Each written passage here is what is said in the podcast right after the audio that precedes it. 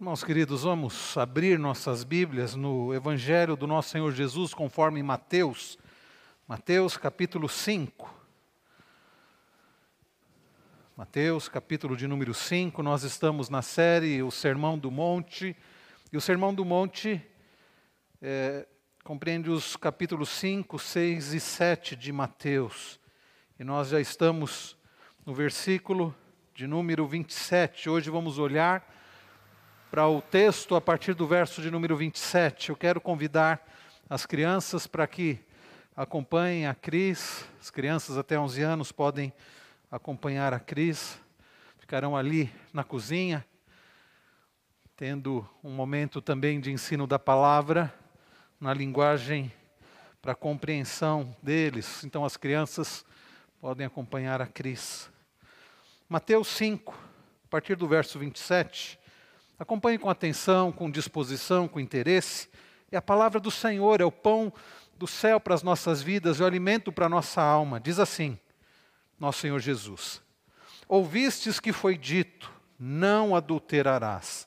Eu, porém, vos digo: qualquer que olhar para uma mulher com intenção impura no coração, já adulterou com ela. Se o teu olho direito te faz tropeçar, arranca-o e lança-o de ti Pois te convém que se percam dos teus membros, e não seja todo o teu corpo lançado no inferno. E se a tua mão direita te faz tropeçar, corta-a e lança-a de ti, pois te convém que se percam dos teus membros, e não vá todo o teu corpo para o inferno. Também foi dito: aquele que repudiar sua mulher, dê-lhe carta de divórcio. Eu, porém, vos digo: qualquer que repudiar sua mulher, exceto em caso de relações sexuais ilícitas, a expõe a tornar-se adúltera, e aquele que casar com a repudiada, comete adultério. Até aqui, palavra do Senhor, vamos orar mais uma vez. Pai Celestial, a tua palavra é a verdade, e nem sempre, ó Deus, a verdade é agradável aos nossos ouvidos nem sempre é o que queremos ouvir, mas é o que nós precisamos ouvir. Senhor, mesmo que isso incomode o nosso coração, que não é bom, nosso coração que é mau, mesmo que isso, ó Deus, incomode o nosso ego, Senhor, fala-nos através da tua palavra que é a verdade. Aplica agora, Senhor, os teus ensinamentos ao nosso coração, a fim de que sejamos conformados à imagem de Jesus Cristo. E que o Senhor Jesus seja glorificado através desta mensagem, através desta pregação. Desperta, Senhor, a todos. Dá-nos, ó Deus, entendimento, dá-nos disposição para ouvir a tua palavra. Não permita que nada, absolutamente nada, nos atrapalhe de ouvi-la, de compreendê-la e de praticá-la. Tudo nós pedimos no santo e precioso nome daquele que pregou este sermão e daquele que tem poder para nos fortalecer. Em nome de Jesus, amém. Queridos, nós estamos no mês de maio. O mês de maio é conhecido como o mês da família. E a família vai bem? Essa é uma pergunta muito comum, não é? As pessoas vão cumprimentar e perguntam: e a família vai bem? Qual é a resposta? Vai bem? Se nós fôssemos responder pela família brasileira de um modo geral, eu creio que a resposta é não, a família não vai bem. Nem a família brasileira, de modo geral, nem a família do mundo, de forma geral, não vai bem. Então, queridos, por que, que a família não vai bem? Nós temos visto, nós temos acompanhado, e eu havia separado até números de pesquisas, e nem é necessário, basta olhar ao redor, às vezes basta olhar dentro de casa para chegarmos à conclusão que a família não, a família não vai bem. Quantas crises, quantas brigas, quantos relacionamentos quebrados dentro de casa, quantos adultérios, quanto divórcio, quantos problemas. Há a chamada banalização da sexualidade. Vivemos, queridos, num tempo, e, eu não estou dizendo que isso é, é apenas nos nossos dias, desde a queda tem sido assim, mas de forma acentuada nos, no, nos últimos tempos. E eu creio que após os anos 60, quando a sexualidade foi banalizada. E então jovens buscando viver a sua sexualidade fora do casamento, antes do casamento, fora do padrão de Deus, o homossexualismo. Isso tem sido bastante comum em nossos dias. Nós temos visto um número grande de adultérios, coisas que antes ouvíamos falar, principalmente no mundo dos artistas, adultérios, divórcios. Isso tem sido cada vez mais comum, mesmo no meio daqueles que se dizem povo de Deus. Ouve-se comumente a frase: ah, eu tenho o direito de ser feliz, o direito de buscar a minha felicidade, de viver a minha sexualidade. Quando for, seja com quando for, seja com quem for. E então aquilo que Deus criou de forma bela, para o nosso prazer dentro do casamento, tem sido vivenciado fora do casamento. Aquilo que Deus criou, a nossa sexualidade, para o bem do homem, para o prazer do homem, para a expansão da raça humana, tem sido vivido, vivenciado fora dos princípios de Deus. E aquilo que foi criado por Deus para o prazer do homem, para a bênção do homem, tem servido de maldição. Ah, queridos, quantas famílias destruídas, quantas vidas destruídas por causa da sexualidade sendo experimentada, sendo vivenciada fora dos padrões de Deus, fora dos padrões da palavra do Senhor. E sabe, nessa das pessoas dizerem, das pessoas se auto-justificarem, mas é o meu desejo, mas a carne é fraca, mas eu tenho o direito de ser feliz. Os fariseus nos dias de Jesus não faziam diferente. Eles também se auto-justificavam. Os fariseus, nos dias de Jesus, como começamos a ver na semana passada, ao, quando nós pudemos expor os versos 21 a 26, eles também se auto-justificavam, usando inclusive a lei de Deus para dizer: não, a lei de Deus diz isso, eu não estou quebrando a lei de Deus. A lei de Deus diz: não matarás. Eu não tiro a vida de ninguém, quando na verdade eles odiavam e estavam assassinando pessoas no coração. Então, eles cobiçavam, e quando eles não queriam mais permanecer com a esposa, sabe o que eles faziam? Eles recorriam à, à lei e diziam assim: não, mas Moisés permitiu, qual o problema? Nós não estamos adulterando. Sabe, esse jeitinho de, esse jeitinho malandro, né, de burlar a lei Quantas pessoas têm feito hoje? Isso tem destruído vidas e destruído famílias. Eles pensavam mais em si do que no cônjuge, do que em Deus, e hoje não tem sido diferente. Eu acho, queridos, que não somos tão diferentes dos fariseus assim. Quando na verdade nós vimos que Jesus disse que a nossa justiça precisa em muito exceder a justiça dos fariseus. Eles quebravam o sétimo mandamento. O sétimo mandamento diz: não adulterarás. E eles quebravam esse mandamento cobiçando ou se divorciando sem motivo lícito e criam que não quebravam a lei. Queridos, hoje nós meditaremos aqui nas palavras de Jesus Cristo, nos versos 27 a 32 de Mateus 5, e veremos que, por vezes também, nós temos quebrado esse mandamento. Também quebramos o sétimo mandamento. E nós também aprenderemos a importância de guardarmos o nosso coração. Então, hoje, meu irmão, minha irmã, vocês que aqui estão, aqueles que nos acompanham de casa, então, hoje, cristão, nós vamos aprender a importância de guardarmos o nosso coração. O chamado bíblico para nós é: nós devemos buscar seguir de coração a lei do Senhor, diferente dos fariseus que seguiam apenas exteriormente, nós devemos seguir, obedecer de coração a lei do Senhor, guardando o nosso coração, guardando os nossos olhos, ou seja, a nossa mente, não cobiçando sexualmente e lutando contra a dureza do nosso coração. É isso que nós vamos aprender em resumo nesta noite.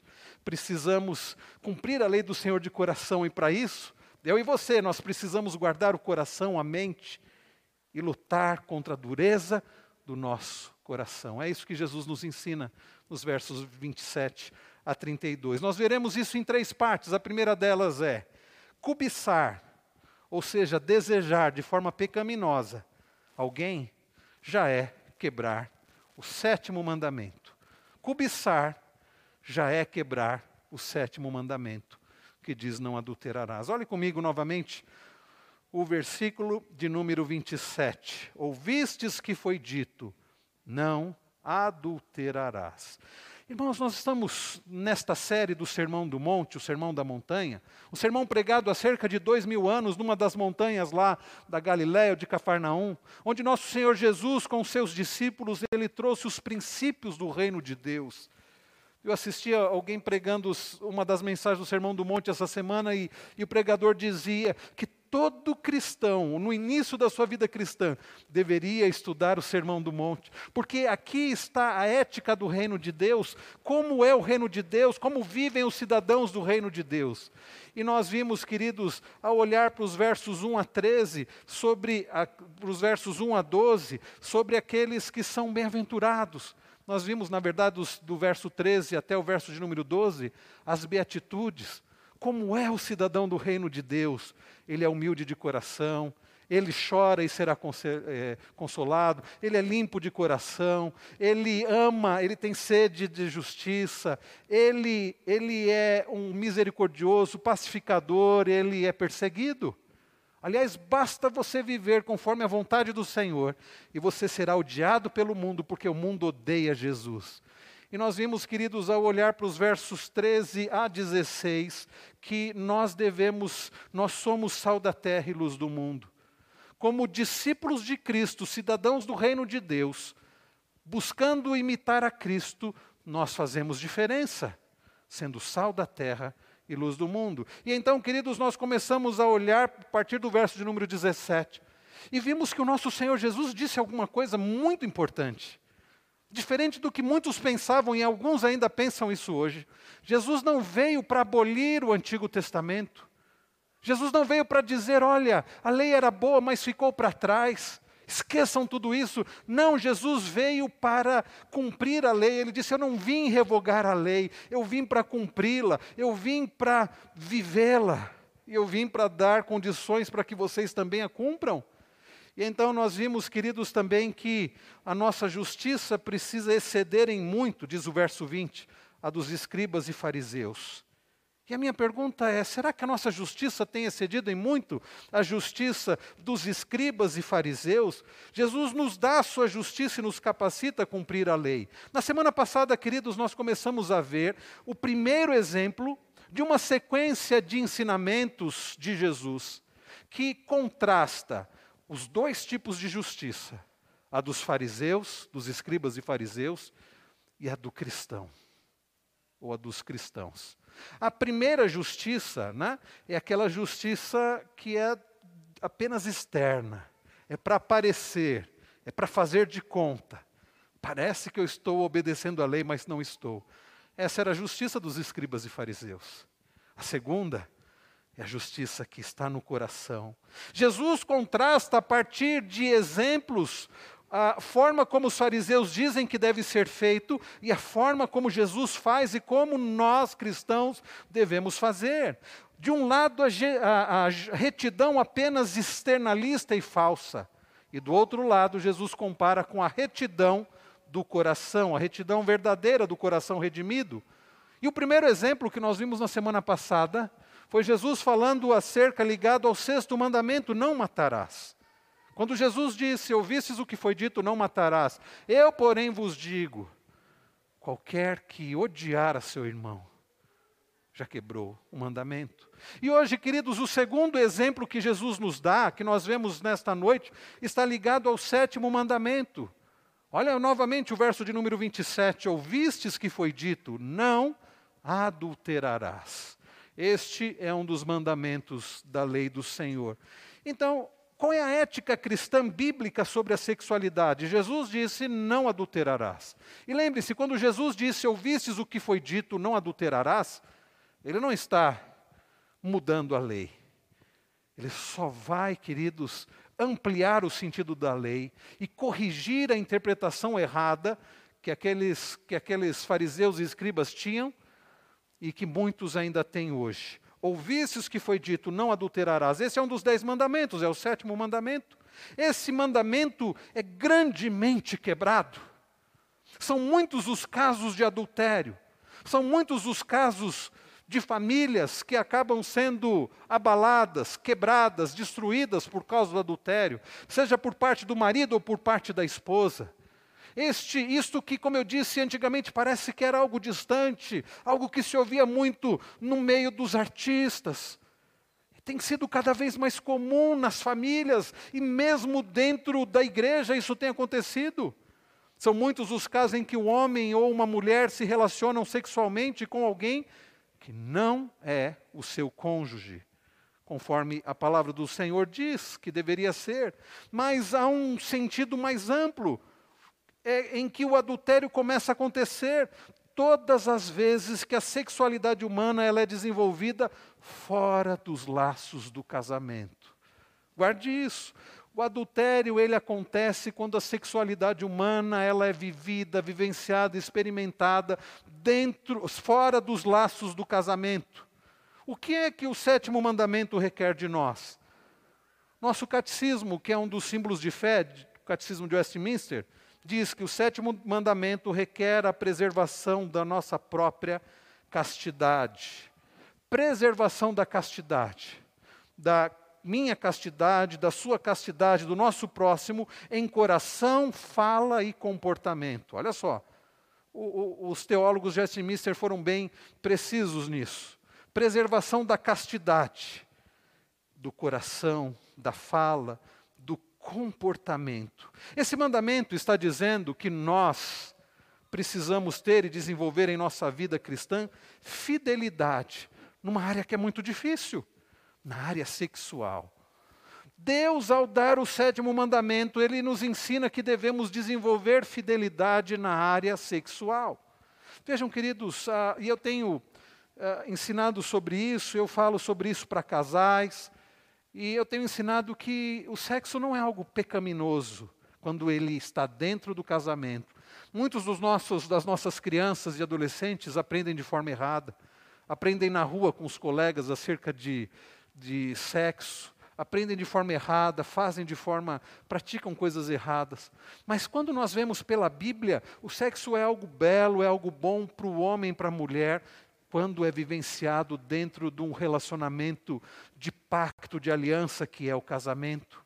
Então, queridos, o cristianismo tem uma ética que é bíblica. E diferente do mundo, não é uma ética relativa, não é algo que muda de tempos em tempos, quando algumas pessoas, por exemplo, dizem assim: não, mas os tempos são outros. Qual o problema de eu deixar minha filha dormir com o namorado no quarto dela? Os tempos são outros. Qual o problema? De... E as pessoas vão relativizando, dizendo os tempos são outros, mas queridos, a palavra de Deus permanece. A ética do cristão não é relativa, ela é bíblica ela permanece porque a palavra de Deus permanece, ela é viva, ela é eficaz. Ah, e, e, é interessante que às vezes a gente vê alguma, ah, assiste algum filme, por exemplo. Eu estava pensando hoje num filme, estava pensando, nós estamos em 2021. Eu lembro, presbítero Júlio, quando ah, eu assisti criança aquele filme é, 2001, Uma Odisseia no Espaço. Eu lembro do meu pai contando quando ele assistiu esse filme no final dos anos 60 no cinema. Fico pensando como deve ter sido para ele, no final dos anos 60, assistir aquele filme. Onde havia um uma nave que o computador é, conduzia tudo.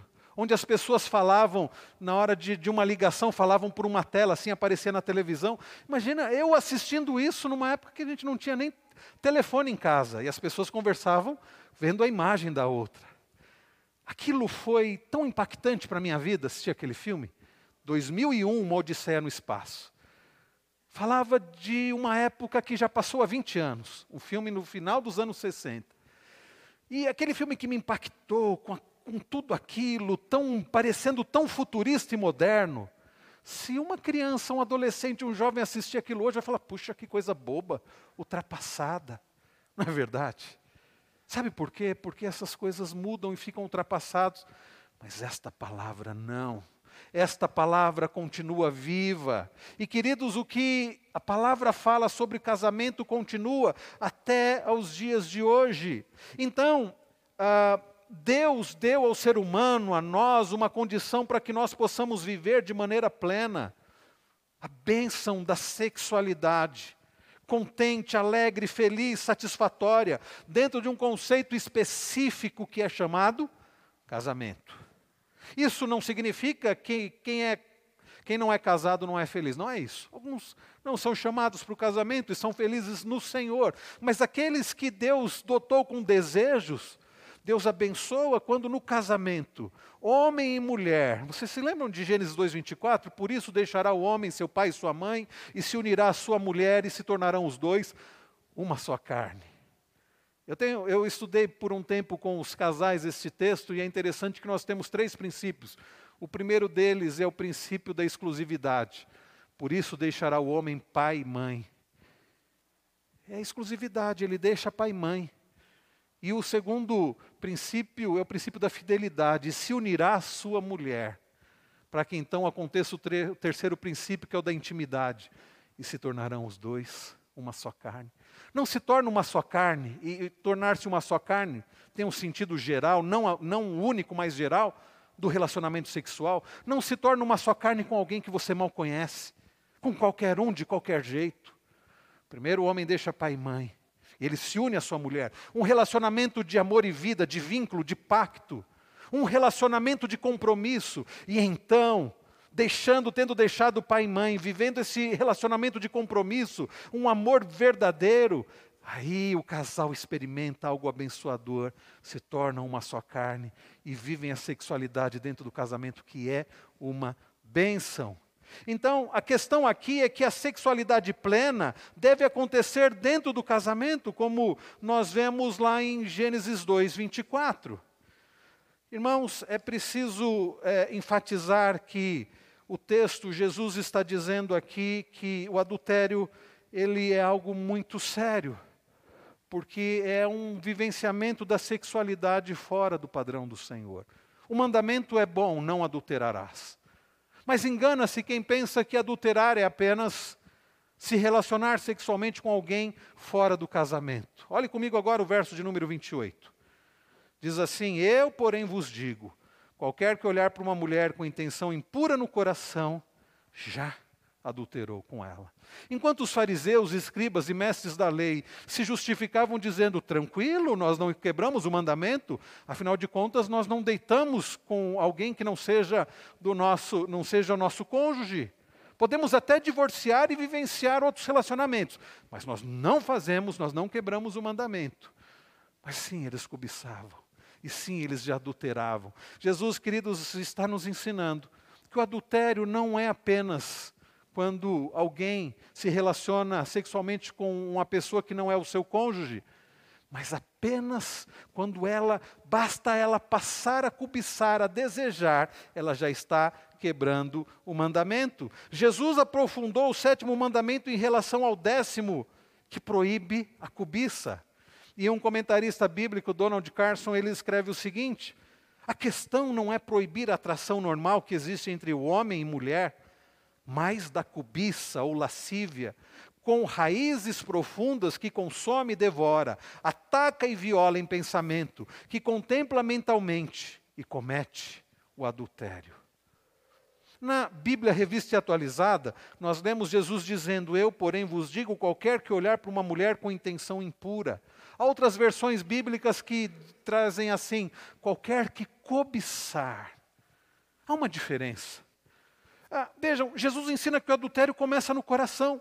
Precisamos ter uma mentalidade cristã a respeito da sexualidade. Precisamos, queridos, desenvolver no nosso coração fidelidade. Jesus diz: basta alimentar a cobiça. Você pode olhar para alguém e admirar, dizer ah, que pessoa bonita, que mulher bonita, ou a mulher admirar um homem. Admirar é uma coisa, Agora, quando se passa a cobiçar, aí é diferente. Jesus diz que basta isso, basta alimentar a mente com o desejo de possuir aquela pessoa, de se relacionar com aquela pessoa sexualmente, que isto já se caracteriza adultério. O adultério acontece primeiramente no coração. Antes de ir acontecer de fato numa cama, antes de acontecer em qualquer lugar, antes de se chegar às vias de fato, ele acontece no coração. Quando uma pessoa atraente passa na rua, você olha e você pode é, admirar, mas você pode desviar o olhar e não alimentar mais. Veja, eu não me lembro se foi Agostinho ou Lutero. Lutero é, falou sobre isso, nós não podemos impedir que pássaros sobrevoem a nossa cabeça, ou mesmo eventualmente acabem nos sujando, mas nós podemos impedi-los de fazer ninho em nossa cabeça. Eu não posso impedir que as mulheres uh, passem na rua, ou inclusive que usem roupas insinuantes. Mas eu posso impedir que os meus olhos fiquem olhando, se detenham nelas e acabe ah, alimentando pensamentos. Isso eu posso impedir. Queridos irmãos, o que a Bíblia diz, o que Jesus está dizendo, que o adultério começa, acontece primeiramente no coração. O que é que você vai fazer quando você vê alguém que é alguém atraente? Você vai olhar e vai fixar os seus olhos e vai alimentar pensamentos impuros? Ou você vai desviar o seu olhar e vai pedir a graça e a misericórdia do Senhor para não pecar. O que você vai fazer quando essas coisas estiverem diante dos seus olhos no seu dia a dia? Dr. Mauro Meister, pregando a série do Sermão do Monte, pregando este texto, ele diz: o adultério começa quando a pessoa, ao olhar para outra, não desvia os olhos, mas alimenta os pensamentos. Ao alimentar a mente, ele já passa a adulterar, mesmo sem chegar às vias de fato.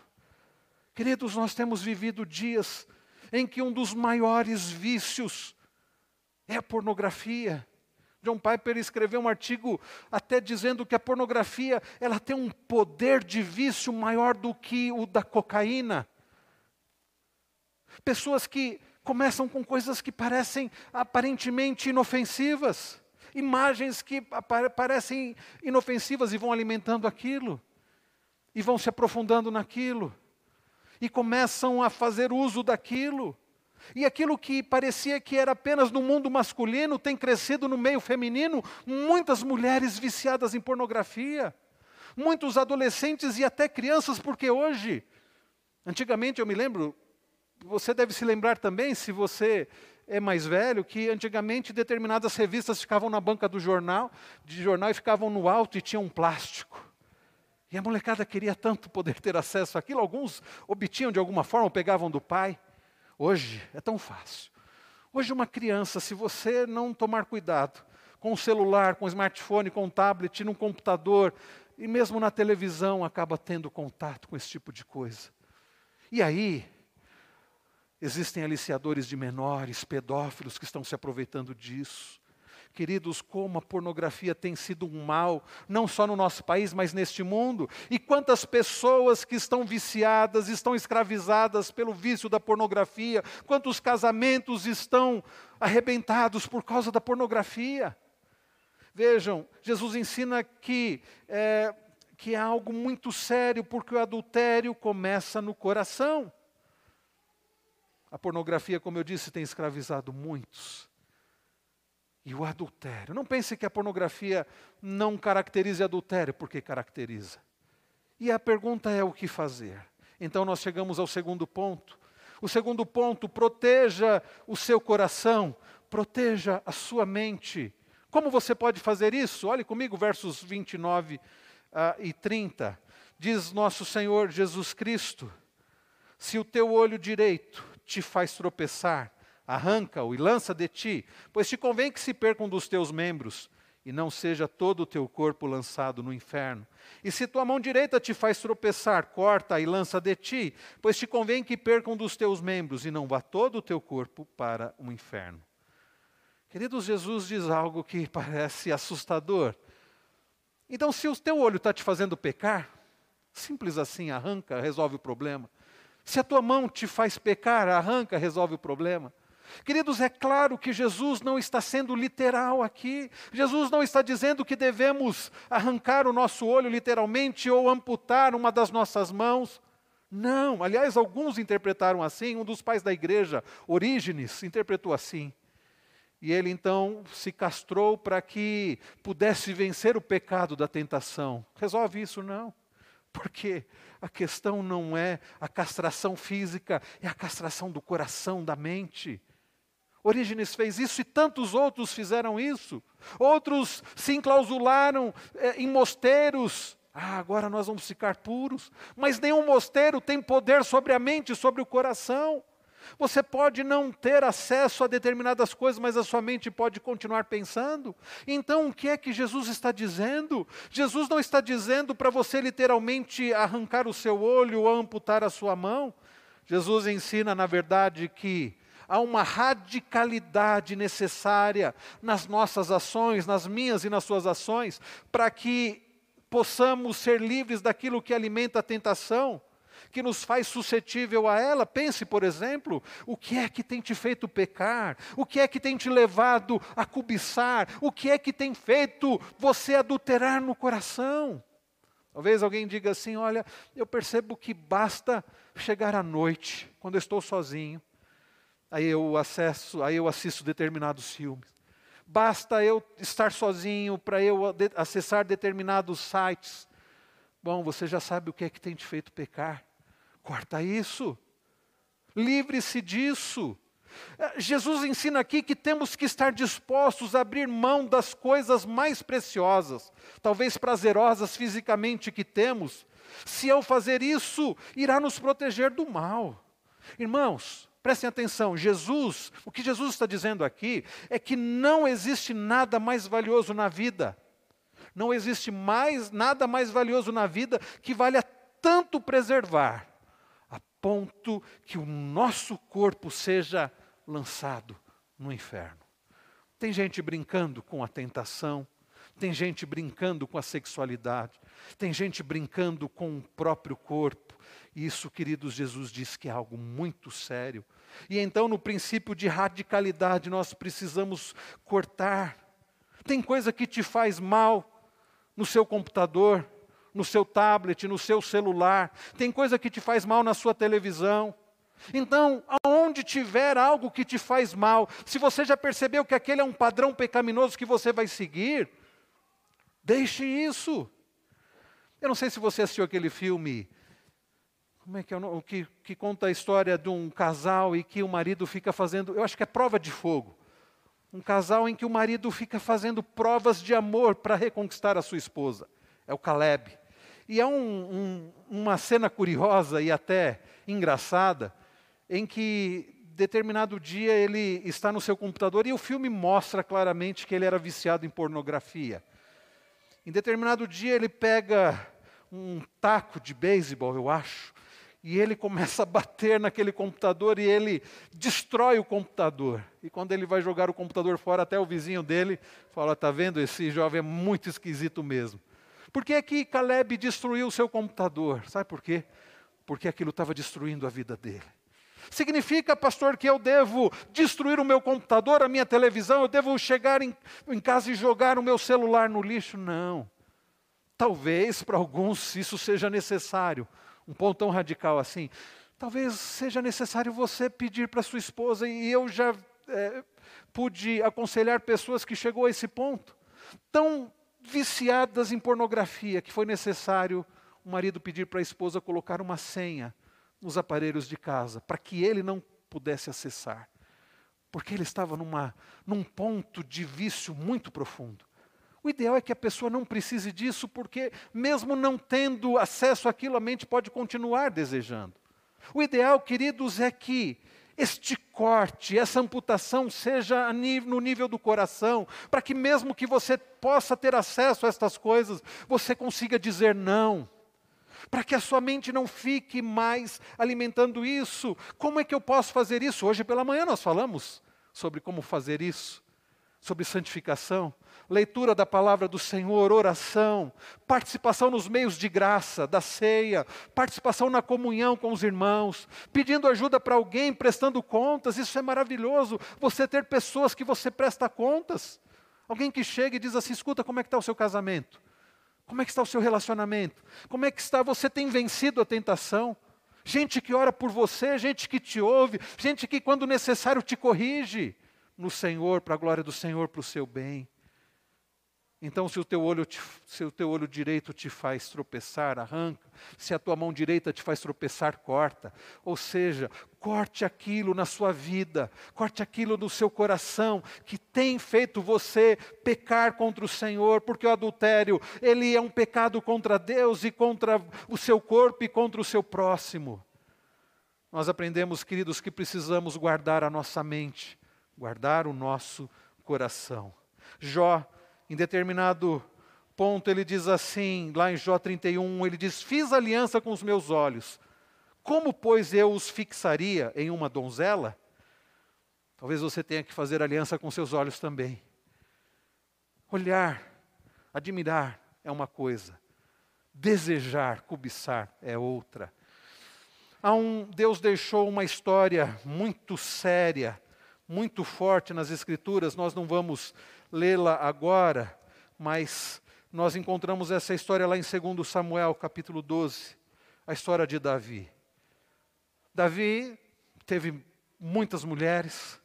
Certa feita, diz as Escrituras, numa época de guerra, em que os reis costumavam ir à guerra, Davi ficou no palácio, no seu palácio ali de veraneio.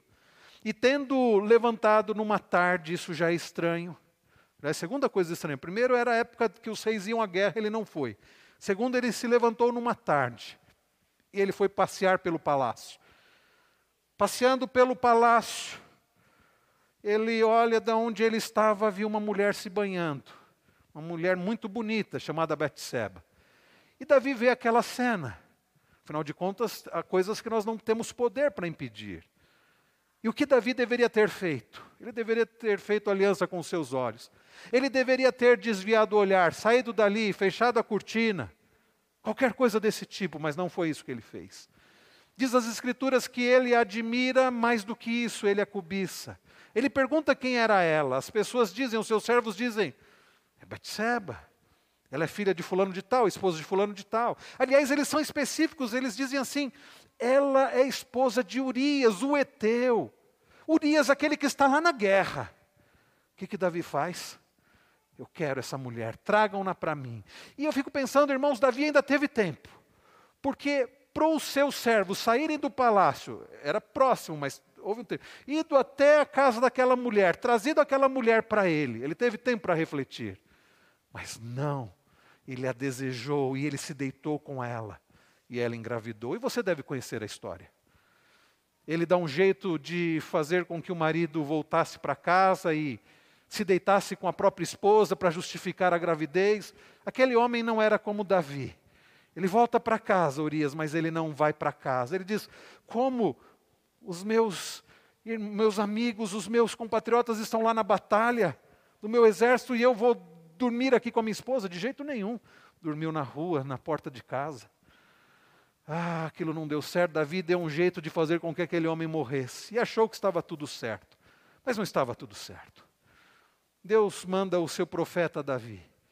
E Deus disse assim: o que, visto que você se arrependeu, você não vai morrer, não.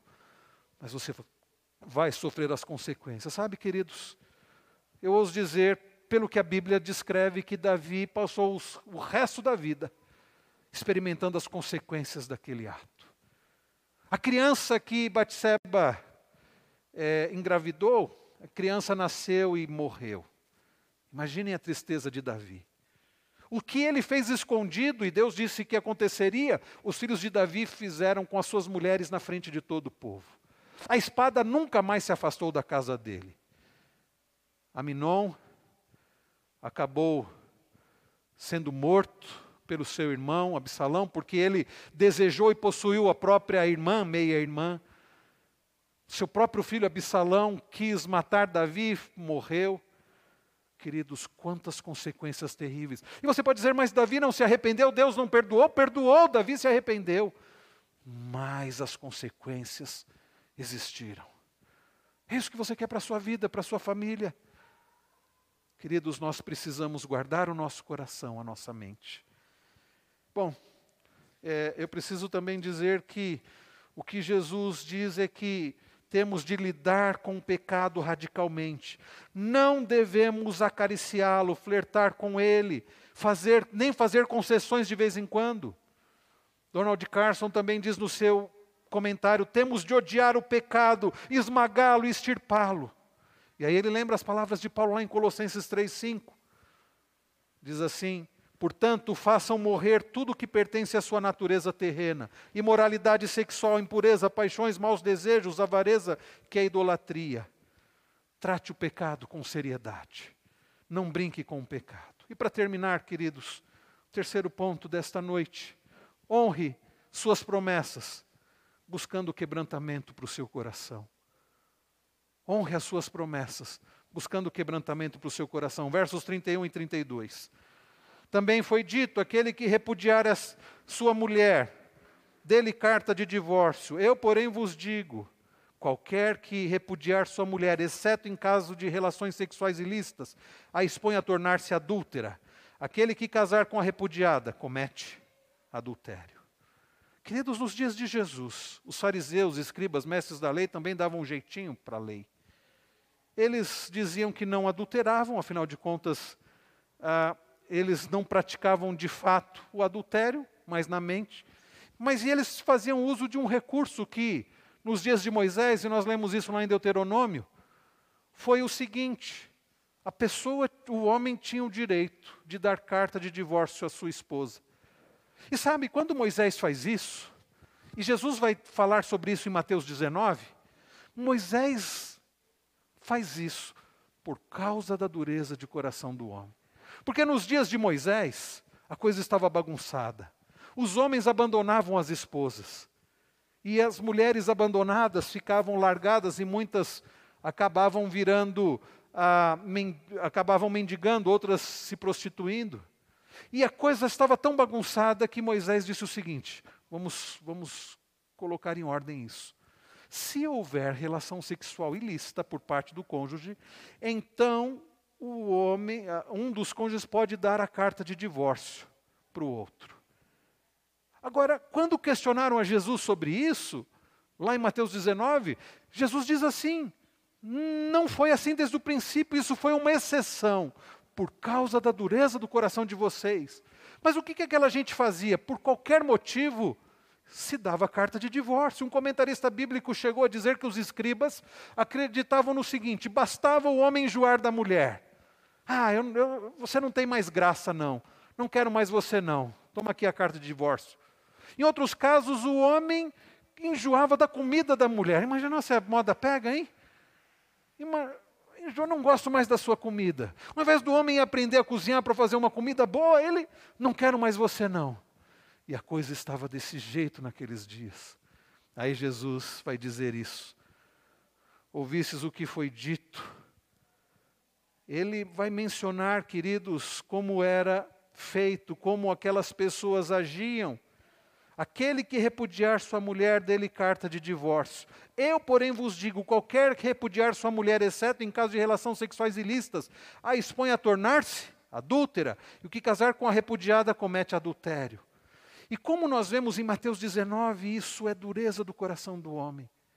Então nós aprendemos, queridos, que devemos honrar os nossos compromissos. Relacionamento é fácil? De, de forma alguma. Tem dias difíceis? Tem. É um pecador casado com uma pecadora. E sabe, quando nós prometemos honrar, quando nós prometemos ser fiel, quando nós prometemos amar, nós precisamos cumprir esse compromisso.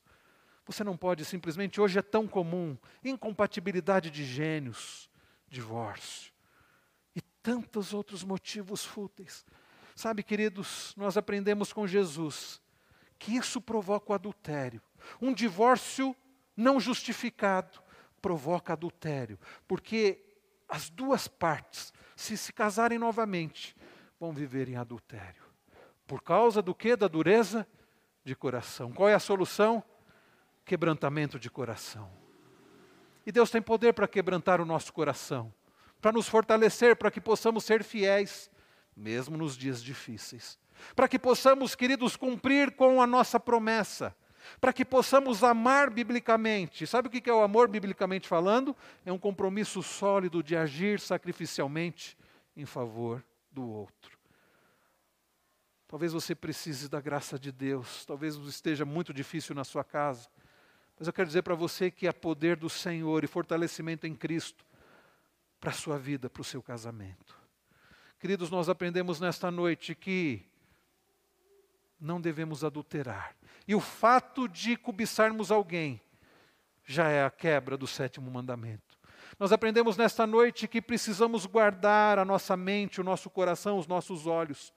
E nós aprendemos nesta noite que precisamos honrar nossas promessas, buscando quebrantamento para o nosso coração, para que possamos manter nossas promessas, mesmo nos dias difíceis.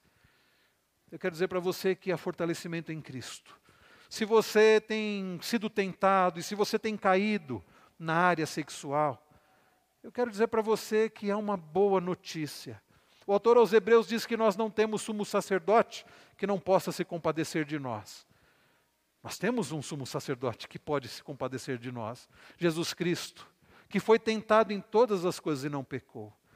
Ele tem poder para te fortalecer, para que você consiga guardar os seus olhos, a sua mente, o seu coração. Se tem sido difícil dentro de casa, se a vontade é o divórcio, quero dizer para você que há fortalecimento no Senhor para que você viva firme, para que você possa viver em amor, perdoar, ter paciência e viver um relacionamento abençoado. Se você já sofreu adultério, eu quero dizer para você que há também graça do Senhor em Cristo Jesus para confortar o seu coração, para que você possa perdoar e possa ter paz no seu coração se você já se divorciou e agora vive um outro relacionamento, talvez você esteja dizendo: e agora o que fazer? Quero dizer para você que há perdão também de Deus em Cristo e graça para que você possa agora viver neste relacionamento, um relacionamento pela graça do Senhor, de forma firme para a glória do Senhor. Vamos fechar nossos olhos, nós vamos orar agora e nos preparar para participar da ceia do Senhor. Os irmãos que estão em casa também orem conosco. É o momento de colocarmos a nossa vida diante do Senhor em oração de contrição. Nós aprendemos nesta noite que o adultério começa no coração. Quem de nós poderia dizer que nunca adulterou? Quem de nós nunca cobiçou? Quem de nós nunca teve pensamentos de cobiça? Vamos clamar ao Senhor, dizendo: Senhor, tem misericórdia. Diga, no seu coração em oração silenciosa: Senhor, tem misericórdia da minha vida. Purifica os meus olhos, a minha mente, as minhas mãos. Diga, Senhor, ajuda-me a ter cuidado. Há um cântico das crianças antigo que diz: Cuidado, olhinho que vê. Cuidado, mãozinho, mãozinha o que pega. Cuidado, boquinha o que fala o nosso Salvador está olhando para você. Diga, Senhor, ajuda-me a ter cuidado, a viver para a tua glória. Eu não tenho forças, mas o Senhor é todo-poderoso. Eu sou fraco, mas o Senhor é forte. Eu não posso, mas o Senhor pode. Por isso, o Senhor me fortalece para que eu viva uma vida de santidade, na sexualidade, em todas as áreas da minha vida. Talvez você tenha que pedir ajuda do Senhor, porque tem sido difícil e você tem vontade de desistir, de se divorciar, diga: Senhor, ajuda-me a perdoar, a ser paciente, a ser fiel, a amar. Amar como o Senhor me ama, porque o Senhor não me abandona apesar de eu falhar. Talvez você diga, talvez você precise dizer: Senhor, muda o meu coração. Davi, queridos, depois de tudo que ele passou, depois de tudo que ele fez, ele fez uma oração muito interessante lá no Salmo 51, 10. Cria em mim, ó Deus, um coração puro e renova dentro de mim um espírito inabalável. Peça isso, diga, Senhor, cria em mim um coração puro. Lá no Salmo 86, 11, ele orou: Inclina o meu coração, dispõe o meu coração para temer somente o teu nome.